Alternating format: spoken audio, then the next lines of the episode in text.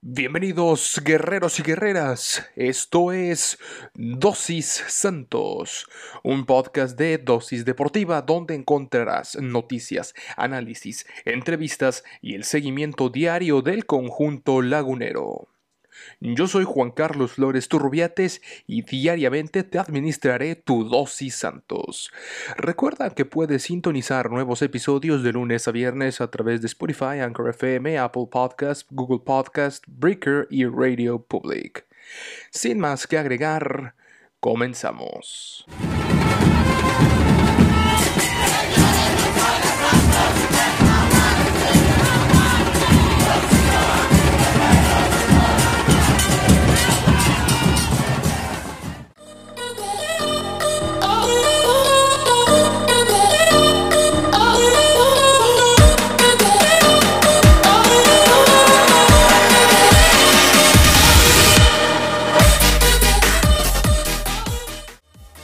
Miércoles, mitad de, semana, en este programa, ya lo sabe, Dosis Santos, como todos los días de lunes a viernes a través de Spotify, de Anchor FM, Google Podcast, Breakercast, etc.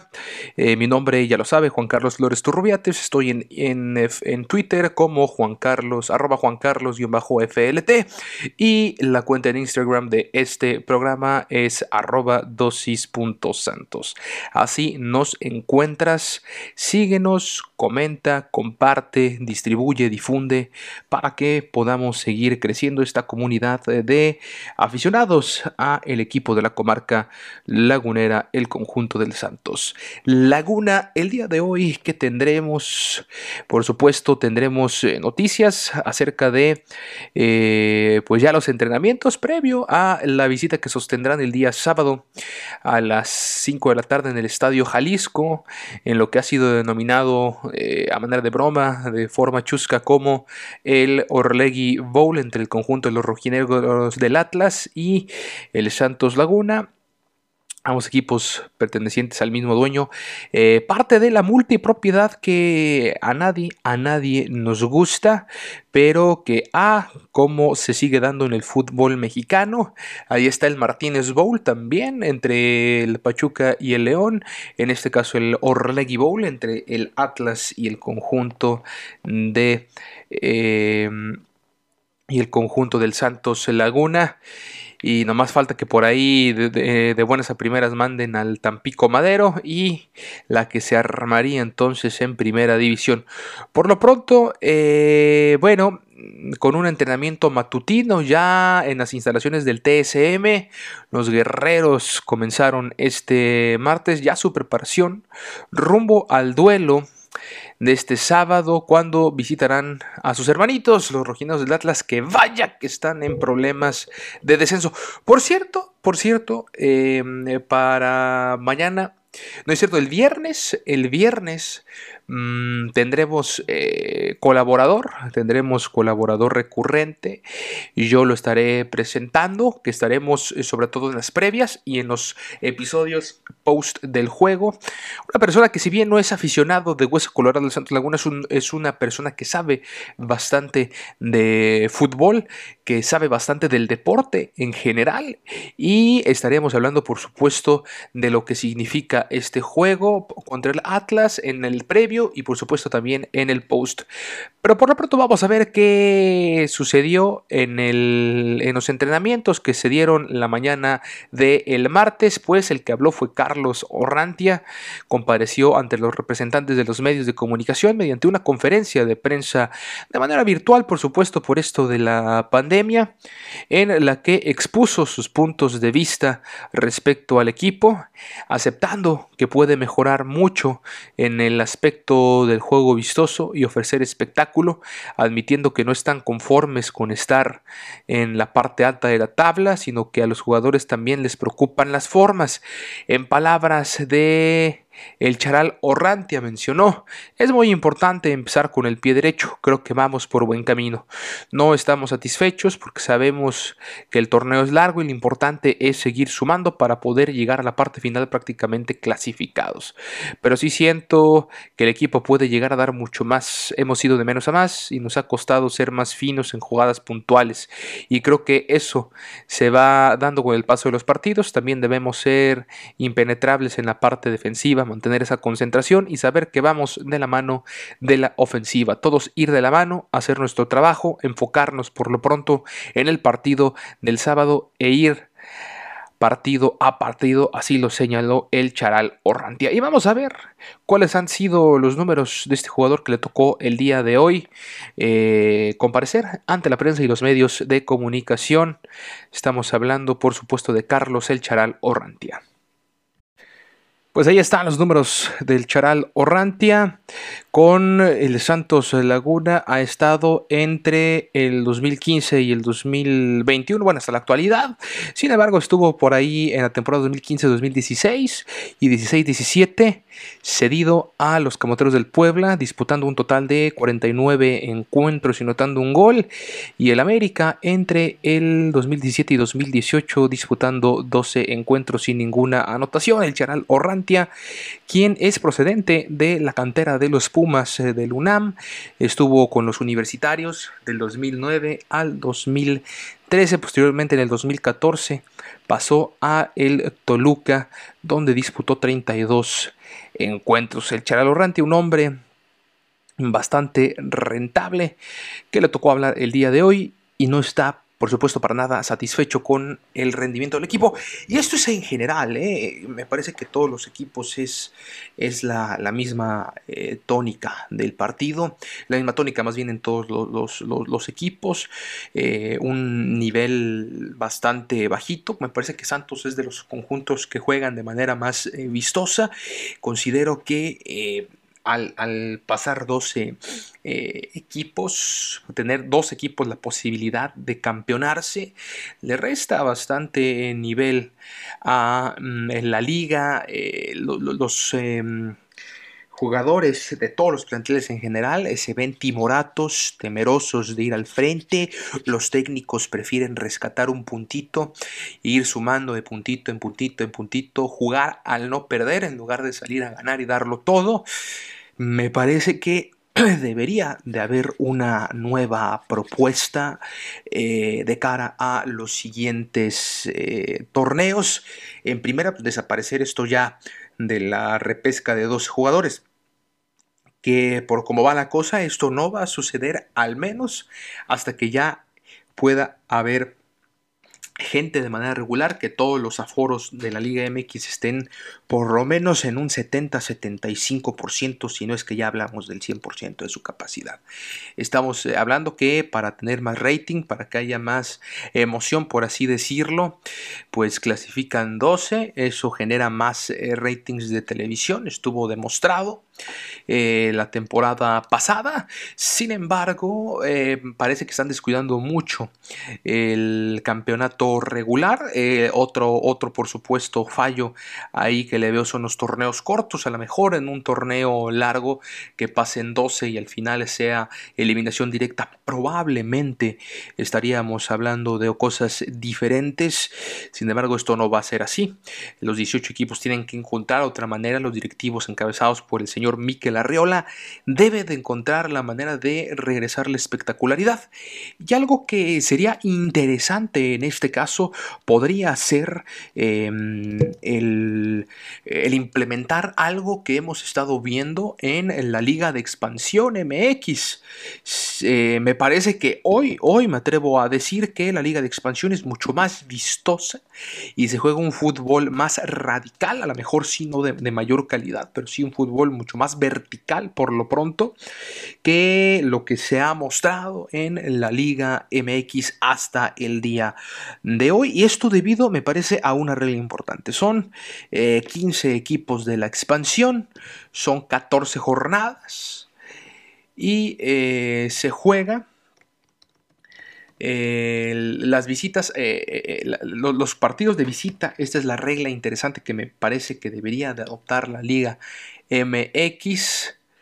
Em, que es los, los, juegos de visita, el visitante que gana tiene cuatro puntos, suma de a cuatro puntos y no de a tres como regularmente es. Son 16 equipos de la expansión, eh, pasan eh, siete equipos, uno de ellos pasa directamente hasta semifinales, cosa que también me parece que deberíamos de quitar. Em, no es cierto, pasan 12, sí es cierto, pasan 12 equipos, pasaban 7, ahora pasan 12. El primero de ellos pasa directamente a la semifinal. Eso no lo deberíamos de tomar porque lo vimos en la temporada pasada, el conjunto del Celaya que quedó como primer lugar.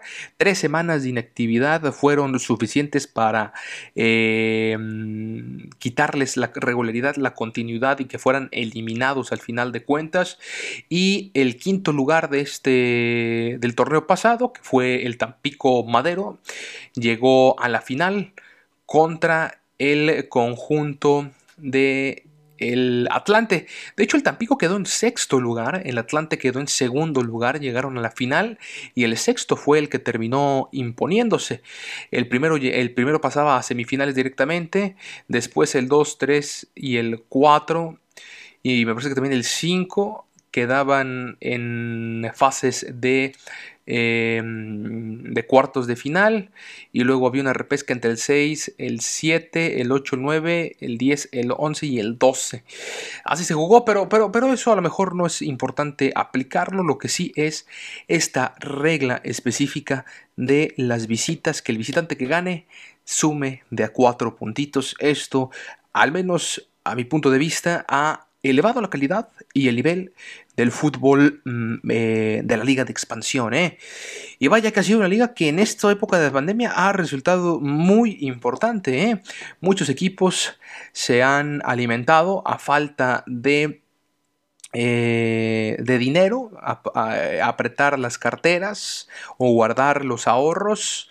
Han decidido utilizar elementos de la expansión, simplemente de la temporada pasada del torneo Apertura al Clausura eh, de, la apertura 2020 al clausura 2021, simplemente siete elementos de la liga de expansión pasaron a los equipos, a diferentes equipos, no precisamente del Santos, pero sí de eh, la liga MX. Me hubiera gustado a mí, por ejemplo, el retorno de Diego de Buen, que tuvo una temporada maravillosa con el Tampico Madero. Digo, al, fin de cuentas era de Grupo Orlegui. Hombre, nada le costaba ahí a Alejandro Irarragorri eh, volver a llamar al señor Diego de bueno, al final de cuentas no se dio, no importa ya, estamos hablando de historia, pero sí, vamos a ver seguramente más elementos de la expansión que se irán sumando a las filas de, la Liga MX. Y también hay que ponerle un poquito de, no hay que eh, quitarle de vista a lo que hagan los equipos de la expansión. Por supuesto que ahí también tenemos hermanito menor, por ahí dirían algunos. Se trata del Tampico Madero que no ha empezado nada bien solamente está en la, parte baja el campeón, nuevamente le está dando la campeonitis en el lugar número 14 de 16. Con, eh, no, ha encontrado la victoria, tiene un empate y dos en derrotas hasta el momento el Tampico Madero de Patitlán en la, en la, en la cima de esta eh, liga junto con el subcampeón, el conjunto del Atlante. Vamos a pasar a más noticias que tienen que ver con relación al conjunto lagunero y es que estamos hablando de Octavio Rivero, el uruguayo, quien estaría en negociaciones para su retorno con el Colo Colo. Escuche usted, y es que Ambos equipos suman la mayor cantidad de interacción y negociación en la Liga MX. En los últimos 13 años han realizado 21 operaciones de transferencias con un monto de 36.8 millones de dólares. Santos Laguna Adquirió en el 2008, recordemos, al delantero colombiano Darwin Quintero, el científico del gol, por una cifra que llegó a 2.6 millones de dólares. Era entonces la segunda inversión más grande que había realizado el club en su historia. El futbolista sudamericano se consolidó como uno de los mejores atacantes del fútbol mexicano durante los 13 torneos que vistió la playera de los guerreros, hasta que una oferta irrechazable para la dirigencia del Santos Laguna llegó desde el conjunto de Cuapa. América ofrecía 10 millones eh, de dólares por el traspaso del colombiano, lo que significaba una plusvalía, escuche usted, para el equipo lagunero de 7.4 millones de dólares, casi triplicando el monto de inversión inicial por Quintero es eh, buscar talento, gente con prestigio. Todos los que llegan han sido campeones. Y eso es importante eh, señalarlo. Y, porque eh, prácticamente es cierto. Juegan con sus selecciones y los que se van ya fueron campeones con Santos. Es la fórmula de la institución. Así lo mencionó José Riestra cuando el equipo consiguió su sexto título de campeón allá en el torneo Clausura 2018 hace algunos años.